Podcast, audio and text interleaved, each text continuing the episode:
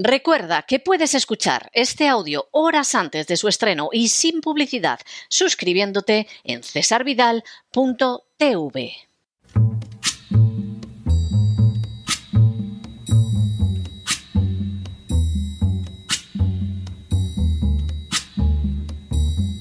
La voz con César Vidal, desde el exilio.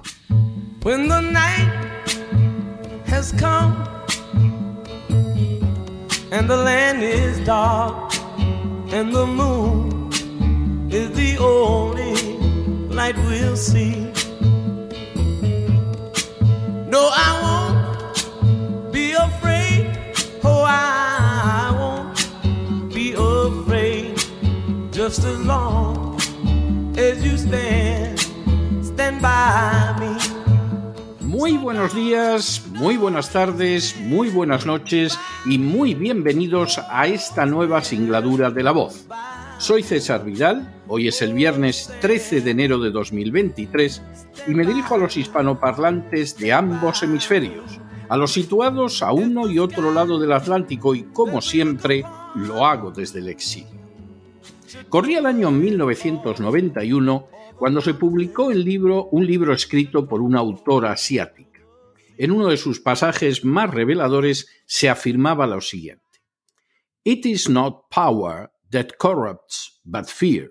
Fear of losing power corrupts those who wield it, and fear of the scourge of power corrupts those who are subject to it. Lo que podría traducirse como no es el poder el que corrompe, sino el miedo. El miedo de perder el poder corrompe a aquellos que lo detentan y el miedo al azote del poder corrompe a aquellos que están sometidos a él. La afirmación resultaba de una relevancia más que especial. En el fondo de ese fenómeno tan dañino conocido como corrupción, lo que se oculta de la manera más espantosa es el miedo. Por un lado está el miedo de aquellos que mandan, que tienen, que ordenan la vida de los demás, que incluso han cometido un abuso tras otro desde su poder. Para ellos, el miedo a perder lo conseguido y abusado es tan grande que suelen estar dispuestos a incurrir en las mayores corrupciones, incluida la de vender a su país con tal de mantenerse. Pero por otro lado, está el miedo de los que temen a los poderosos corruptos. Ese miedo atenaza a la gente de tal manera que mira para otro lado, cierra los ojos, se somete o incluso colabora con la corrupción precisamente por el pavor que les inspira resistirse a ella. Por cierto, la obra en cuestión se titulaba Freedom from Fear, es decir, Libertad del Miedo, y su autora era Aung San Suu Kyi, que años después recibiría el Premio Nobel de la Paz. En las últimas horas hemos tenido nuevas noticias sobre otro caso de corrupción relacionado con la Agencia Tributaria Española. Sin ánimo de ser exhaustivos, los hechos son los siguientes. Primero, la Administración de Justicia investiga al delegado de Hacienda en Cataluña por prevaricar en el embargo de un operador de compraventa de carburante. Acompañado de dos inspectores de la agencia tributaria, los tres deberán comparecer acusados de desobediencia, prevaricación y estafa procesal. Segundo, el juzgado de instrucción número 25 de Barcelona ha citado como investigado al delegado especial de la Agencia Estatal de Administración Tributaria en Cataluña, Isidoro García Millán, acusado de los delitos de prevaricación, estafa procesal y desobediencia. Deberá comparecer como imputado a mediados de enero en el juzgado e irá acompañado de otros dos inspectores de la agencia tributaria también investigados. Tercero, tras admitir una querella presentada por el grupo GM Fuel y su máximo administrador, Javier García Munté, el juzgado ha concluido que existen hechos que pueden ser constitutivos de delito en el proceso tributario abierto a estas sociedades para poder devolver una deuda con Hacienda de unos 38 millones de euros y con la Diputación Foral de Vizcaya de 48 millones a partir del pago del Código de Actividad y Establecimiento más, más conocido como CAE. Cuarto, La magistrada desea establecer si, tal y como consta en la querella, los representantes de la agencia tributaria en Cataluña idearon y ejecutaron la incoación de expedientes de derivación de responsabilidad subsidiaria respecto a las sociedades del grupo GM Fuel. Quinto, esta acción de la agencia tributaria se llevó a cabo cuando existía un concurso de acreedores y desde esa agencia se ordenó un embargo preventivo de 55 millones de euros de algunas de estas empresas que para los querellantes se dictó de forma arbitraria y a sabiendas de su injusticia, es decir, incurriendo en un delito de prevaricación. Sexto, la querella, presentada en nombre de estas sociedades por el letrado Manuel González Peters, señala que el grupo empresarial GM Fuel se dedica desde el año 2009 a la compraventa al por mayor de carburantes, siendo el primer operador en Cataluña y el cuarto en España, con una facturación anual de 1.500 millones de euros. Séptimo, dentro de las sociedades del grupo, entre la que adquiere el carburante, las que lo distribuyen y la que se encarga de su almacenaje, es GM Fuel Tank la que debe abonar el impuesto regulado por el CAE por los depósitos en Bilbao a la Diputación de Vizcaya y por los de Barcelona a la agencia tributaria. Octavo, esta tasa, como sucede en el sector de hidrocarburos, se pagaba cuando se comercializaba el carburante y era necesaria para poder seguir operando. Las restricciones del Gobierno dentro del estado de alarma sanitaria relacionado con el coronavirus de marzo de 2020 provocaron el cierre de gasolineras y causaron un impacto determinante y decisivo en la facturación de GM Fuel, que vio dramática y drásticamente reducida la misma, no solo por cuanto el mercado no requería de producto, sino y además porque los clientes no podían pagar. Noveno. La querella añade que la empresa cumplió escrupulosamente con todas y cada una de sus obligaciones tributarias, tanto con la Diputación Foral de Vizcaya como con la agencia tributaria. Décimo. Finalmente, el grupo empresarial presentó una declaración de concurso a inicios de 2021, aunque el juzgado mercantil número 12 de Barcelona mantenía el CAE para que pudiera seguir operando, ya que es necesario para la compraventa y almacenaje de carburante y así poder hacer frente a sus obligaciones fiscales con las administraciones públicas. Un décimo. GM fue el TAN, que tenía la concesión del CAE, presentó la solicitud de declaración de acreedores por encontrarse en situación de insolvencia temporal por culpa de las restricciones que el coronavirus había causado en el sector, lo que supuso la imposibilidad de cumplimiento regular de sus obligaciones tributarias. Duodécimo.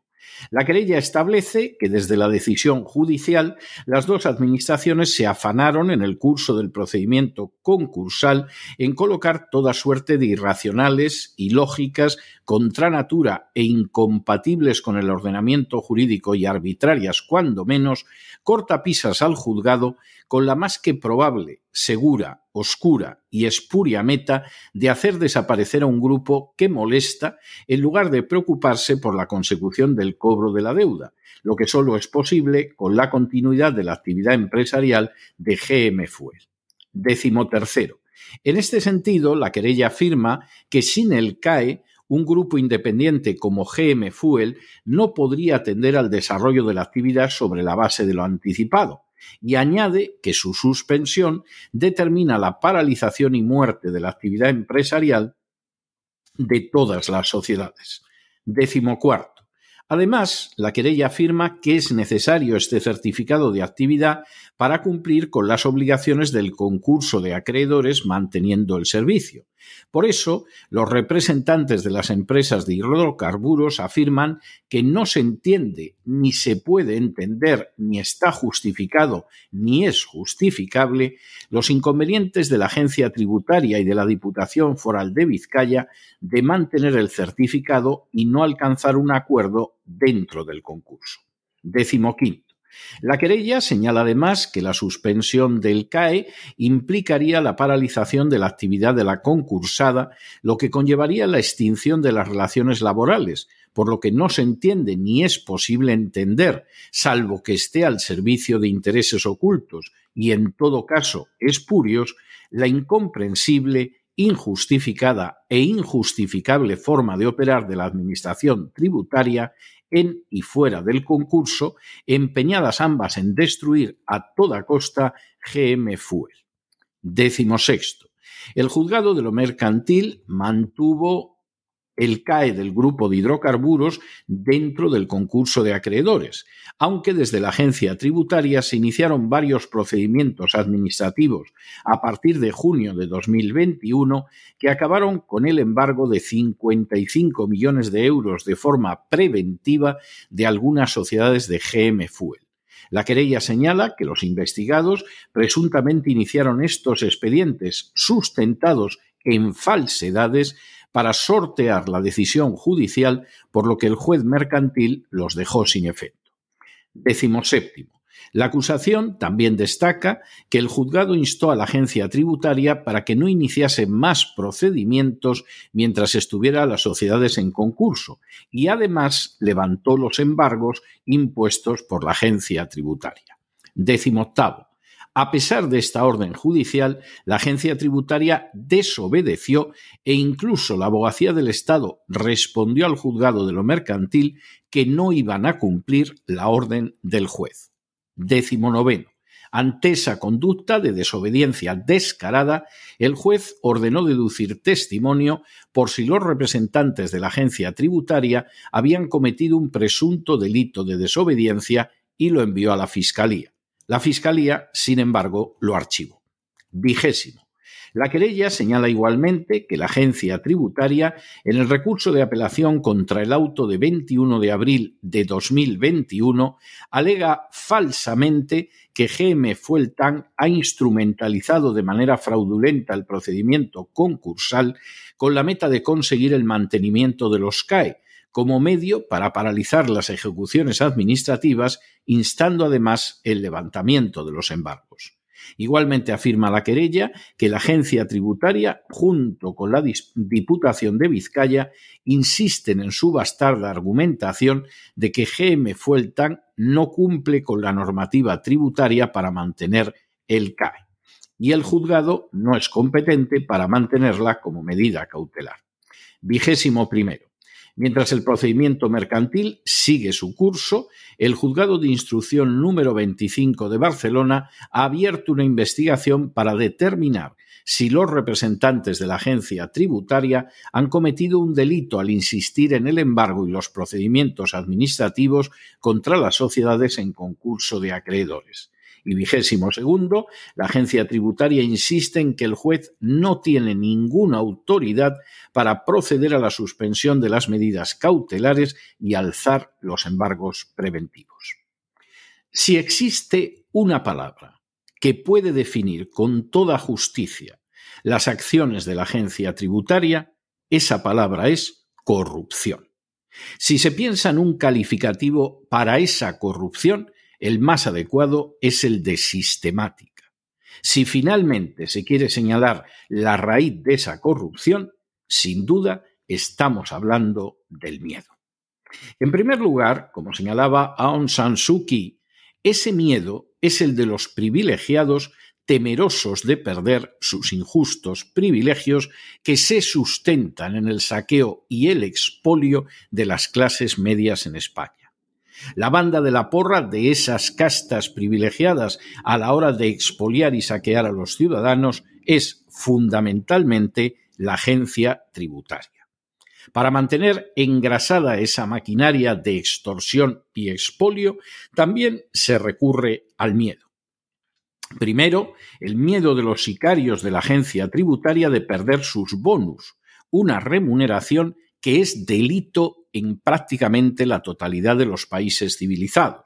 Y segundo, el miedo de aquellos que son objeto de las acciones más que ilegales de los buscabonos. El mismo sistema de la agencia tributaria es perverso e inconstitucional desde sus inicios. Así se da por supuesto que lo que decide el buscabonus es correcto, y desde ese momento se permite la ejecución sobre los bienes del contribuyente. No hay intervención de la Administración de Justicia, no hay sentencia judicial, no hay posibilidad de que un juez escuche a ambas partes. Por el contrario, un buscabonus es juez y parte en decisiones que en infinidad de casos implican la destrucción de vidas, de empresas y de empleos. Para colmo, y a fin de que el buscabonus realice con toda tranquilidad su labor de predadora, jamás responde por sus actos ante la justicia por mucho daño que hayan podido causar.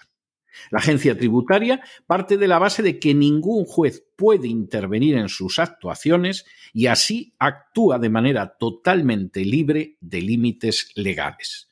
Ni siquiera las policías secretas de las peores dictaduras totalitarias tienen menos límites que la agencia tributaria.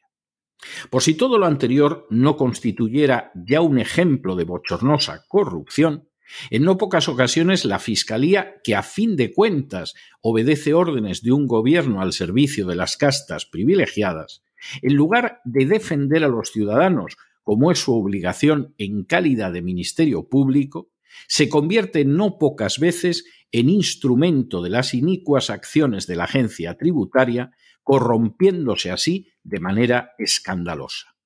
La coronación de esta gigantesca cadena de corrupción viene cuando ocasionalmente incluso los tribunales españoles hacen suyas las tesis de la agencia tributaria, comportamiento escandaloso que al fin y a la postre suele ser anulado por los tribunales de la Unión Europea, dejando en ridículo a jueces y magistrados españoles.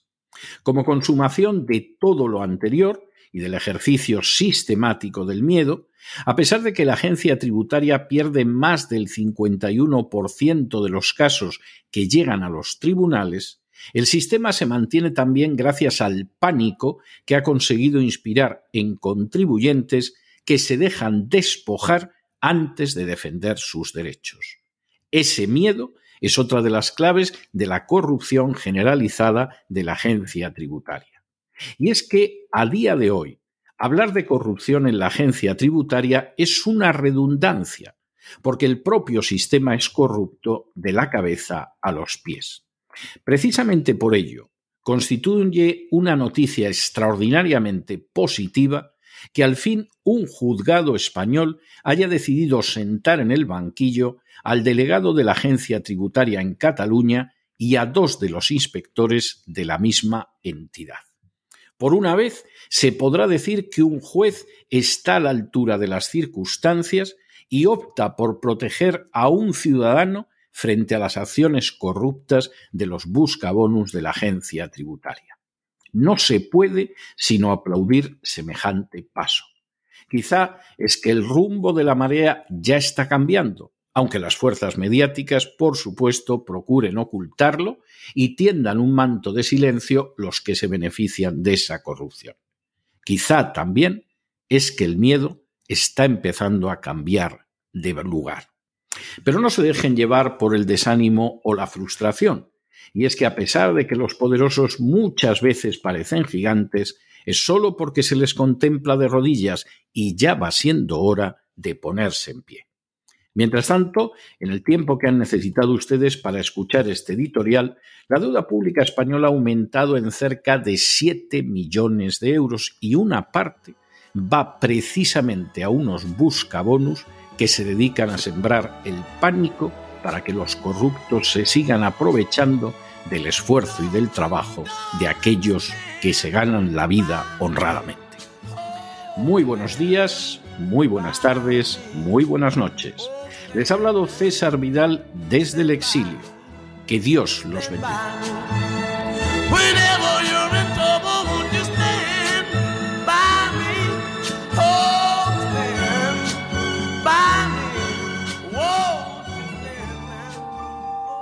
Esta sección está patrocinada por crowdfunding con el siguiente mensaje. Nuestro Señor Jesucristo, el único Dios verdadero, es misericordioso y nuestro Salvador.